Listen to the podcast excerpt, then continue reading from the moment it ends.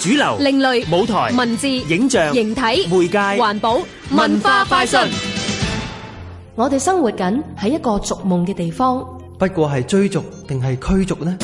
觸夢到個故事呢，嗰、個環境呢，就啱啱打咗好多次仗，咁好幸運地可以繼續生存到嘅人呢，就揾到一笪地方重新嚟過嘅。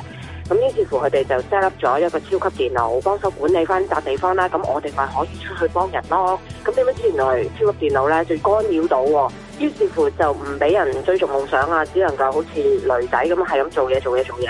啲工程師一知道嘅就即刻挽救翻呢件事咯，希望逐夢島變翻一個追逐夢想而唔係驅逐夢想嘅地方咯。中英劇團 Music 青少年音樂劇團將會演出大型音樂劇《逐夢島》，超過六十名青少年同台載歌載舞，都好考功夫、喎。不如問下導演及編劇何敏儀 Janice 啊呢？都係嘅。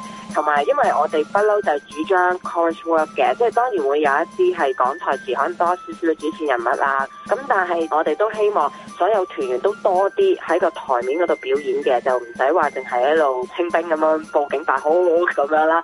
咁咧變咗由編劇嗰個步驟已經開始計算咗應該點樣調度啊， Music 仲將藝術同生活連成一線。其實表演藝術咧係同個社會掛鈎啦，亦都好希望小朋友唔係單單藉住表演藝術去增加自信，咁更加希望就係佢哋可唔可以從藝術訓練呢個過程裏邊關心呢個社會多啲咧？咁所以我哋都會有安排好多義工嘅服務。希望個過程裏邊俾佢哋知道，嗯，就算我而家好年紀細，只要我有心，我都可以有能力幫到人。八月五號到六號，香港理工大學賽馬會綜藝館中英劇團 Music 青少年音樂劇團二零一七。音樂劇《逐夢島》。